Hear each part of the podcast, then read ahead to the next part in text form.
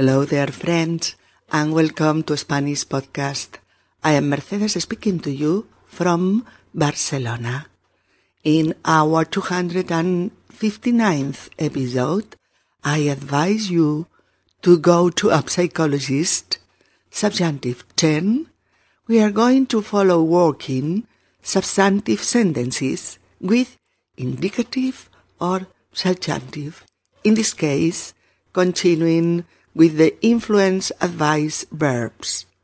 Today we are attending to the second dialogue between Berta and Anna, speaking about the loving triangle in the Anna's life. Hola, queridos amigos y bienvenidos a Español Podcast.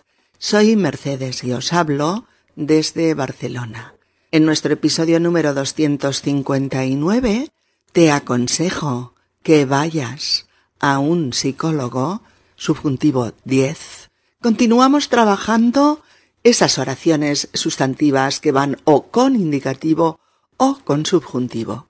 Y en este episodio, con los verbos de influencia y dentro de ellos concretamente los verbos de consejo.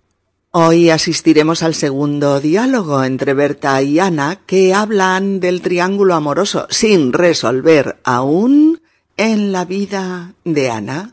Episodio número 259. Te aconsejo que vayas a un psicólogo. Un buen consejo, queridas amigas y queridos amigos, cuando tenemos una situación de incertidumbre y no sabemos qué camino elegir. Eso puede ayudar. Vamos a meternos en materia. Sí, efectivamente, al día siguiente de su anterior encuentro, Ana y Berta vuelven a quedar, esta vez en casa de Berta, que está sola, y pueden hablar largo y tendido con total tranquilidad. ¿Mm? Empieza Berta diciendo He preparado té y pastas. ¿Te sirvo un té verde? Eh, sí, gracias, Berta. Un té verde está bien. ¿Has pensado en lo que hablamos ayer? Mm, desde luego, he pensado y mucho.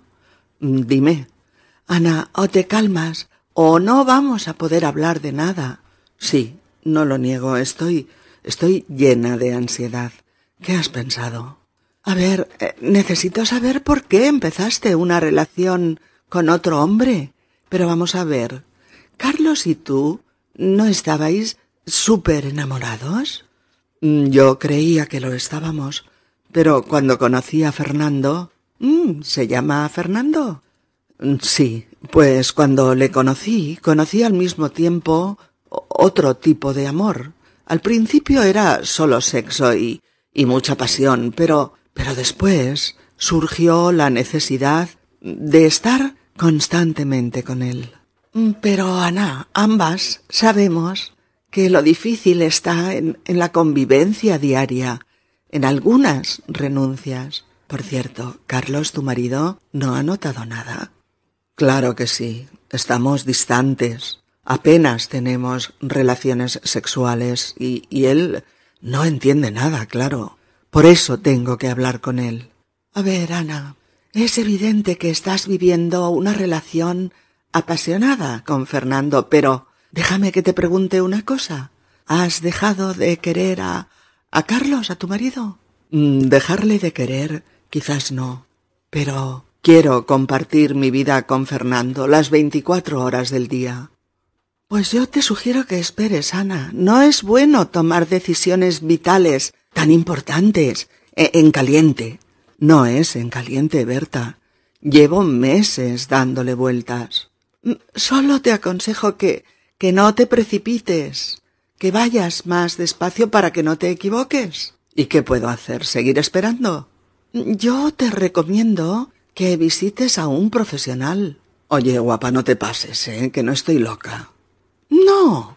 Lo único que te aconsejo es que veas a un psicólogo experto en conflictos de pareja, que hagas unas cuantas sesiones y que eso te permita tomar perspectiva sobre ti, sobre Carlos, sobre Fernando y, y, sobre lo que significaría cualquier decisión que tomes. Y después decides cómo hablar con Carlos. Me cuesta trabajo posponer la decisión, Pero creo que tienes razón. Es demasiado importante. Y también podemos seguir hablando nosotras, Ana, tantas veces como necesites. Mm. Todas las situaciones tienen su cara y su cruz. Todas, Ana, pero eso es vivir. Lo sé, dímelo a mí. Creía que tenía una vida perfecta y ahora estoy en una montaña rusa donde nada es lo que era. Sí, pero hasta las montañas rusas tienen que parar entre viaje y viaje. Si no, sería insoportable. Bien, amigos, habéis podido escuchar la segunda conversación entre Berta y Ana, en la que Berta le hace a su amiga una serie de recomendaciones y le da una serie de consejos para abordar mejor esa situación que está atravesando. Ambas han quedado en casa de Berta porque ella dispone de unas cuantas horas sin su familia y pueden charlar tranquilamente. Están tomando un té y Ana le pregunta a Berta si ha pensado en lo que hablaron ayer. Recordad, chicos, el diálogo del episodio anterior en el que Ana le confiesa a su amiga que se ha enamorado de otro hombre y que quiere hablarlo con su marido ya. Y Ana confiesa que está llena de ansiedad y es por eso por lo que le pregunta a su amiga por sus reflexiones, pero sí, de manera ansiosa y urgente. Y dice, no lo niego, estoy llena de ansiedad. ¿Qué has pensado? Berta intenta tener un poco más de información para hacerse una idea un poco más exacta de la situación que está atravesando su amiga y le dice, a ver, necesito saber por qué empezaste una relación con otro hombre. Pero vamos a ver, Carlos y tú no estabais súper enamorados. ¿Mm? Fijaos que repasamos el verbo de necesidad del anterior episodio yo necesito y yo quiero tener más información, mismo sujeto, en las dos oraciones. Y como es un verbo de necesidad, le ponemos una subordinada con infinitivo. Yo necesito y yo quiero saber. Necesito saber, necesito saber por qué empezaste una relación con otro hombre. Fijaos porque si fueran dos sujetos, tú y yo, por ejemplo, sería verbo de necesidad más que más subjuntivo. Necesito yo que sepas tú mi opinión sobre el tema. O necesito que me escuches. Yo necesito que tú me escuches. O necesito que me cuentes qué ha pasado, etc. Y le pregunta, ¿pero Carlos y tú no estabais súper enamorados?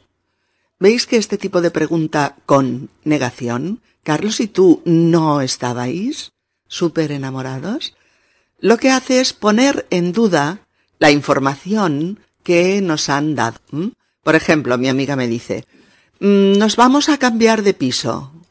A mí me parece raro, porque su actual piso es un piso fantástico y le digo, ¿pero no estabais contentísimos con ese piso?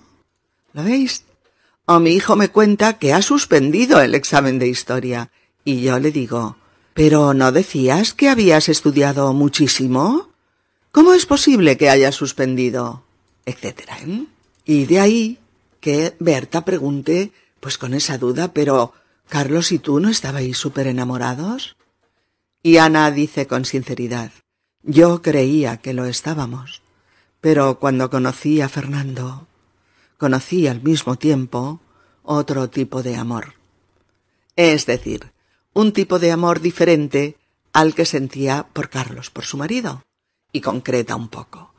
Al principio era solo sexo y, y mucha pasión, pero después la necesidad de estar con él.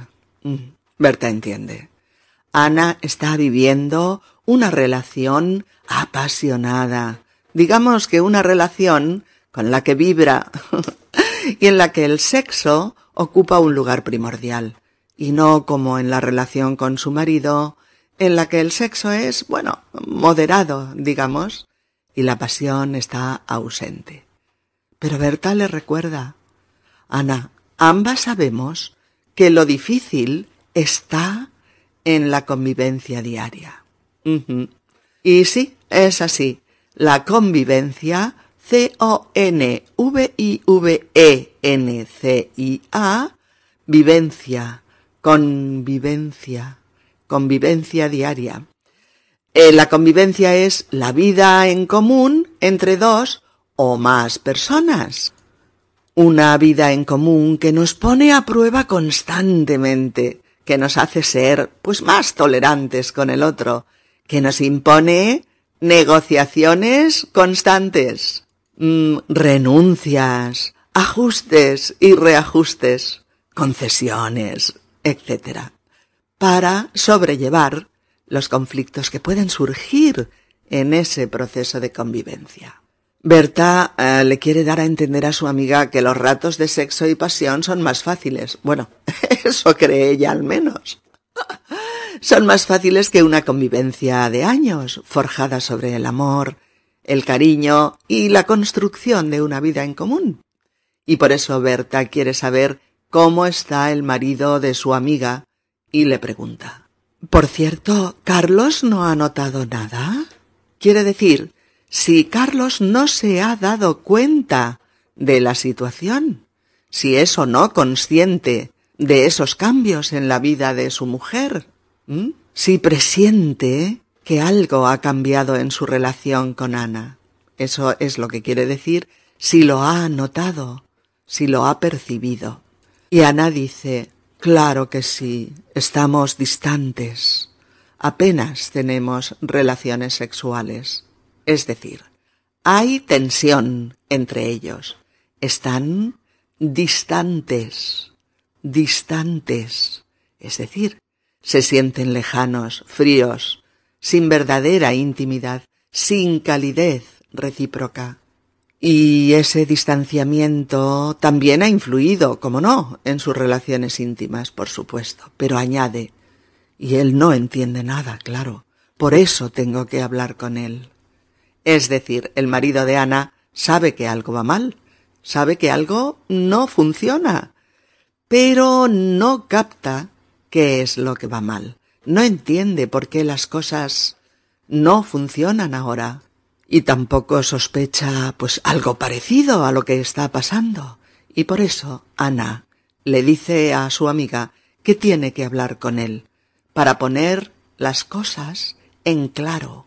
Berta sigue notando la aceleración que muestra Ana al hablar de todo esto y lo entiende, claro, porque ahora sabe que su amiga lleva pues dos años con esta otra relación y quiere ayudarla a que, sea cual sea la decisión que tome, pues no sea precipitada y la piense con calma.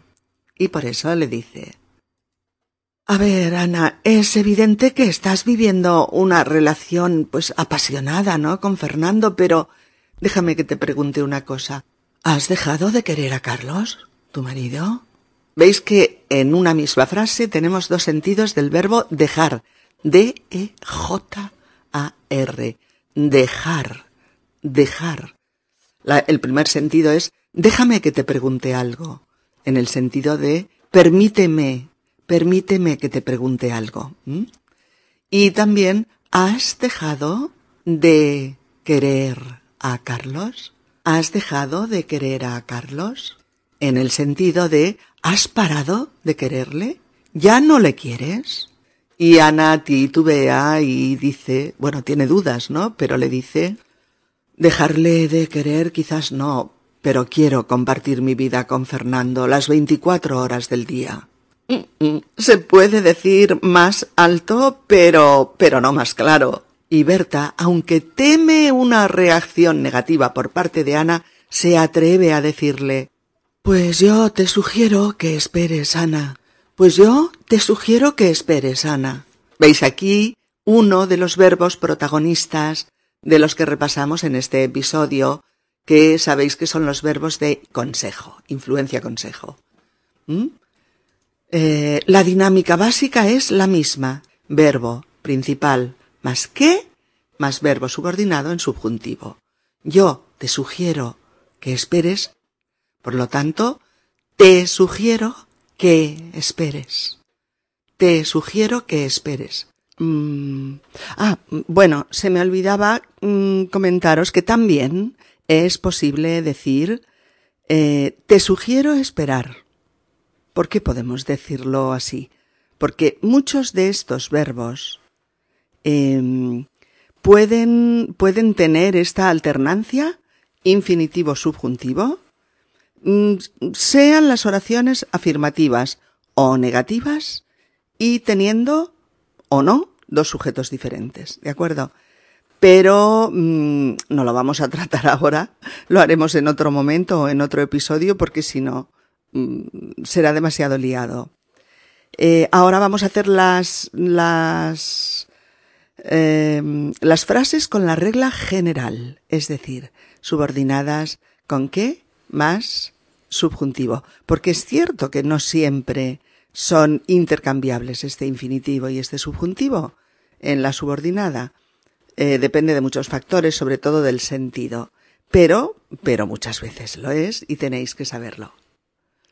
Mm, retomamos el tema de la sugerencia, ¿verdad?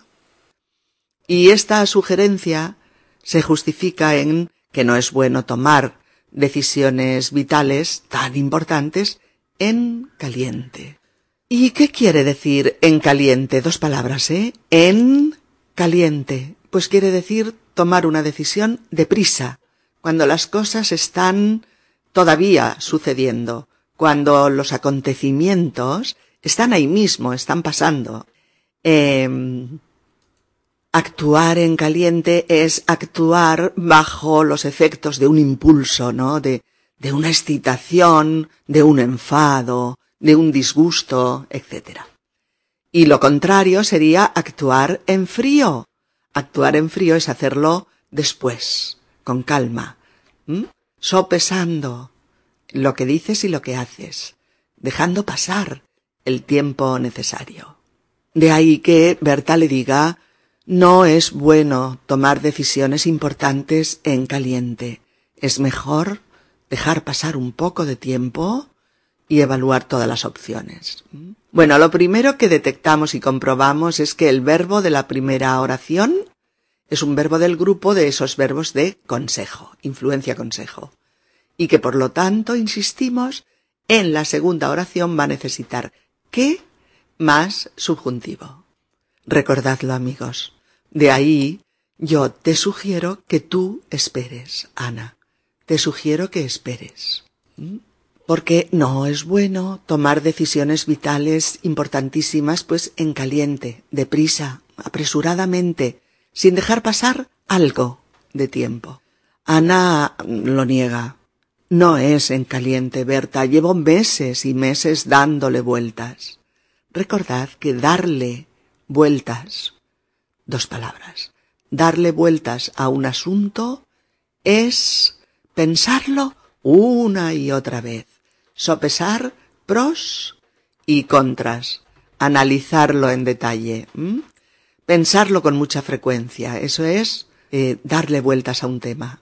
Pero Berta cree que debe insistir y le, le dice, solo te aconsejo que no te precipites, que vayas más despacio, que no te equivoques, o para que no te equivoques. ¿Veis? queridas amigas y queridos amigos?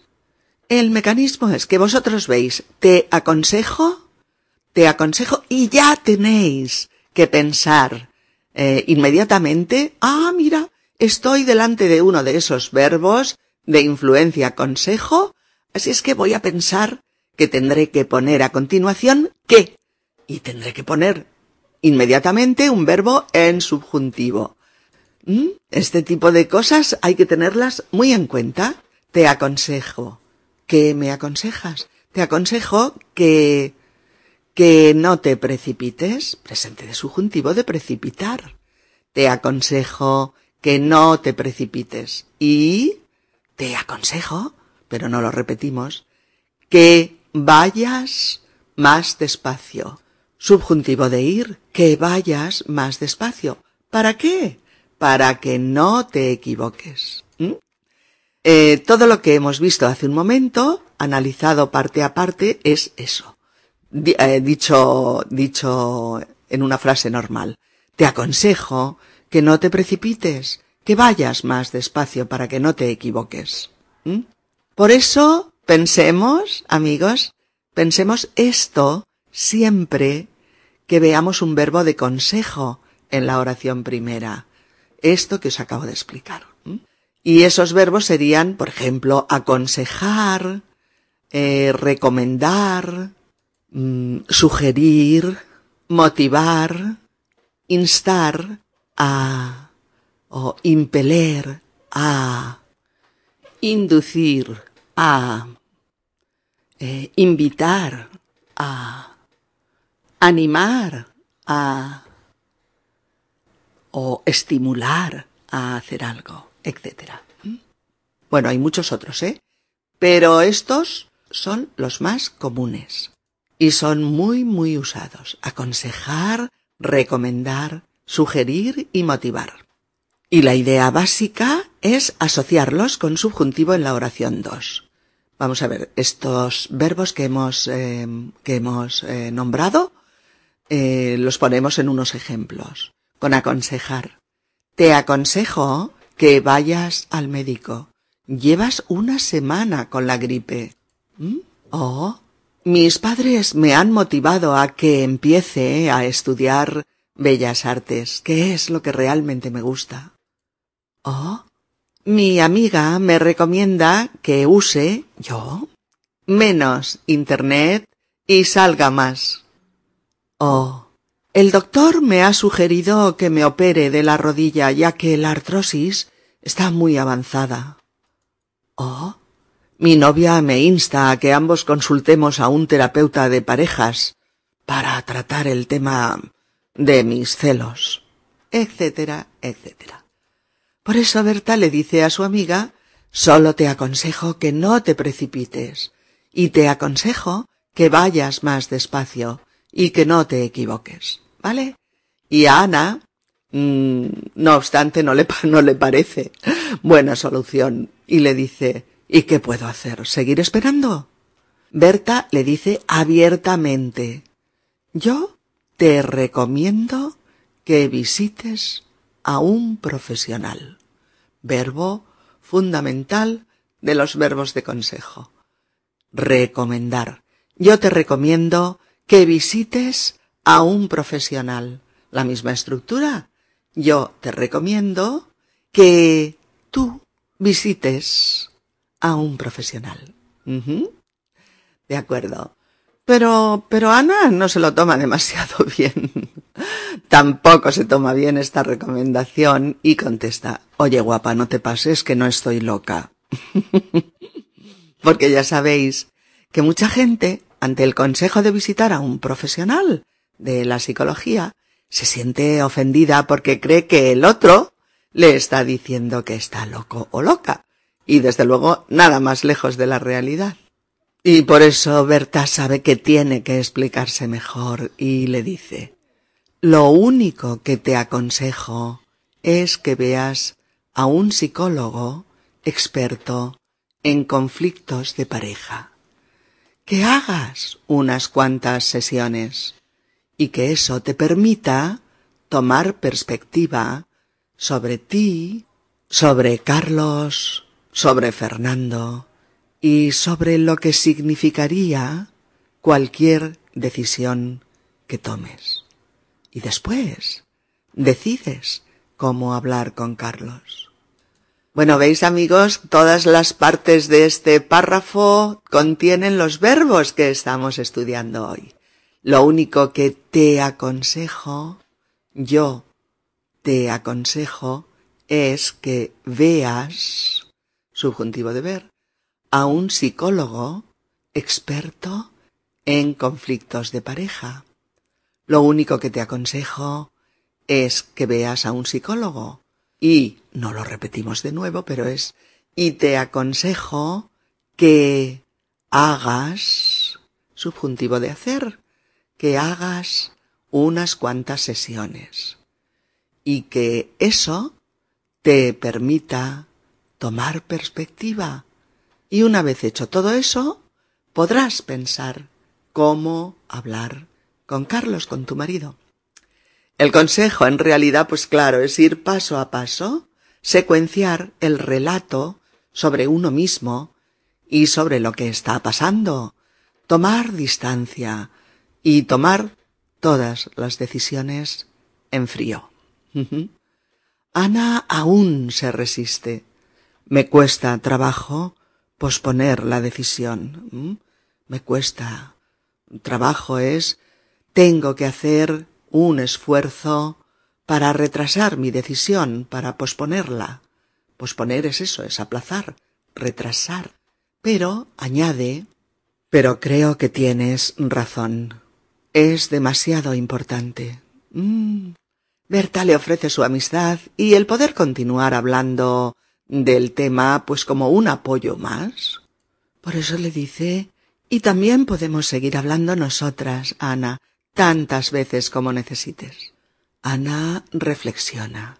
Mm, todas las situaciones tienen su cara y su cruz. sí, solemos eh, usar esta expresión la cara y la cruz, la cara y la cruz, cara y cruz, de algo, de alguien, de una situación, para expresar sus pros y sus contras sus partes buenas y malas, ¿no? La parte feliz y afortunada versus la desafortunada, etcétera, etcétera. Y claro, Berta está de acuerdo al cien por cien, ¿no? Le dice, le contesta, todas, Ana. Pero eso es vivir. sí, eso es vivir. La vida siempre te ofrece la cara y la cruz de las cosas. Y raramente hay solo o la una o la otra. Raramente. Ambas suelen complementarse. Y Ana le dice, lo sé, dímelo a mí. Con esta frase, dímelo a mí, expresa que sabe perfectamente de lo que le habla. Porque, continúa, dímelo a mí, creía que tenía una vida perfecta y ahora estoy en una montaña rusa donde nada es lo que era. Qué buena frase, amigos, ¿verdad? Estoy en una montaña rusa. Mm, una montaña rusa, ¿recordáis qué es? Dos palabras. Montaña rusa.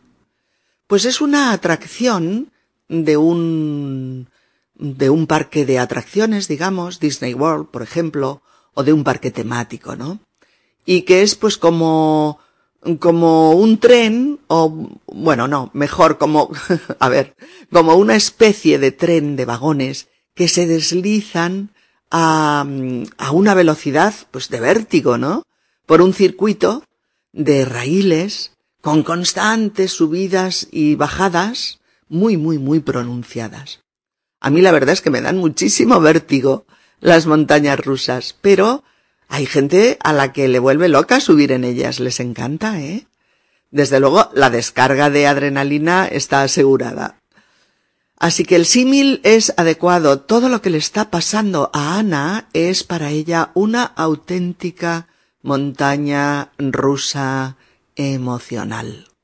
Un viaje en el que todo lo que antes era estable ha saltado en mil pedazos, se ha desmoronado. Nada es lo que era. Lo que era o lo que había antes ya no es ya no está. Berta aprovecha la comparación que acaba de hacer Ana para darle un último consejo y le dice sí, Ana, pero hasta las montañas rusas tienen que parar entre viaje y viaje. Si no, sería insoportable. Cierto, así es. Cuando te lo estás pasando en grande, necesitas parar, detenerte y mirar a ver qué está pasando sino tanta adrenalina y tan constante puede dañarte seriamente. ¿Verdad, amigos? Bien, vamos a escuchar de nuevo a nuestras dos amigas y vamos a poner especial atención en las partes del diálogo en las que eh, usamos verbos de influencia consejo que requieren o bien infinitivo o bien subjuntivo. Oigámoslas.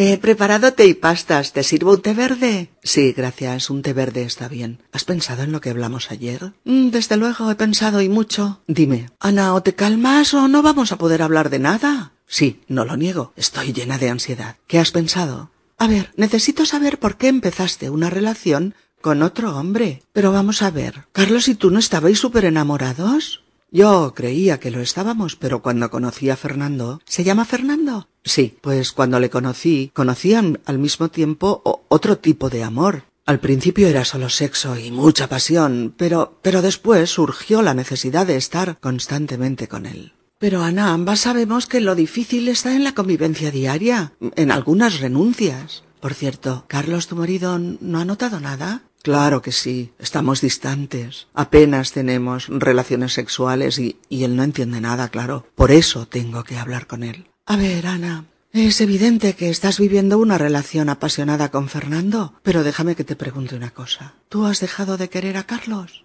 Mm, dejarle de querer quizás no, pero quiero compartir mi vida con Fernando las veinticuatro horas del día. Pues yo te sugiero que esperes, Ana. No es bueno tomar decisiones vitales tan importantes en caliente. No es en caliente, Berta. Llevo meses dándole vueltas. Solo te aconsejo que no te precipites, que, que vayas más despacio para que no te equivoques. ¿Y qué puedo hacer? ¿Seguir esperando? Mm, yo te recomiendo que, que visites a un profesional. Oye, guapa, no te pases, que no estoy loca. No, lo único que te aconsejo es que veas a un psicólogo experto en conflictos de pareja, que hagas unas cuantas sesiones y que eso te permita tomar perspectiva sobre ti, sobre Carlos, sobre Fernando y, sobre lo que significaría cualquier decisión que tomes. Y después decides cómo hablar con Carlos. Mm, me cuesta trabajo posponer la decisión, pero pero creo que tienes que tienes razón. Es demasiado importante. Mm. Y también podemos seguir hablando nosotras tantas veces como necesites, Ana. Mm. Todas las situaciones tienen su cara y su cruz. Todas, Ana, pero eso es vivir. Lo sé. Dímelo a mí. Creía que tenía una vida perfecta y ahora estoy en una montaña rusa donde donde nada es lo que era. Sí, pero hasta las montañas rusas tienen que parar entre viaje y viaje. Si no, sería insoportable. Aquí nos quedamos, amigos. Hasta la próxima. Un fuerte abrazo, chao. Si este podcast te ha resultado útil y te ayuda a progresar con tu español, puedes tú también ayudarnos a continuar con futuros podcasts haciendo una donación, a donation, en la página de inicio del sitio web de Spanish Podcast www.spanishpodcast.org o donde pone ayuda a mantener esta web, donar. Please help support my ongoing podcast by making a donation. The sole support for my work comes from listeners like you. It is easy to donate. You can donate by going to Spanish Podcast, www.spanishpodcast.org, O-R-G, and choose the option Donar. Hasta la próxima. Adiós amigos.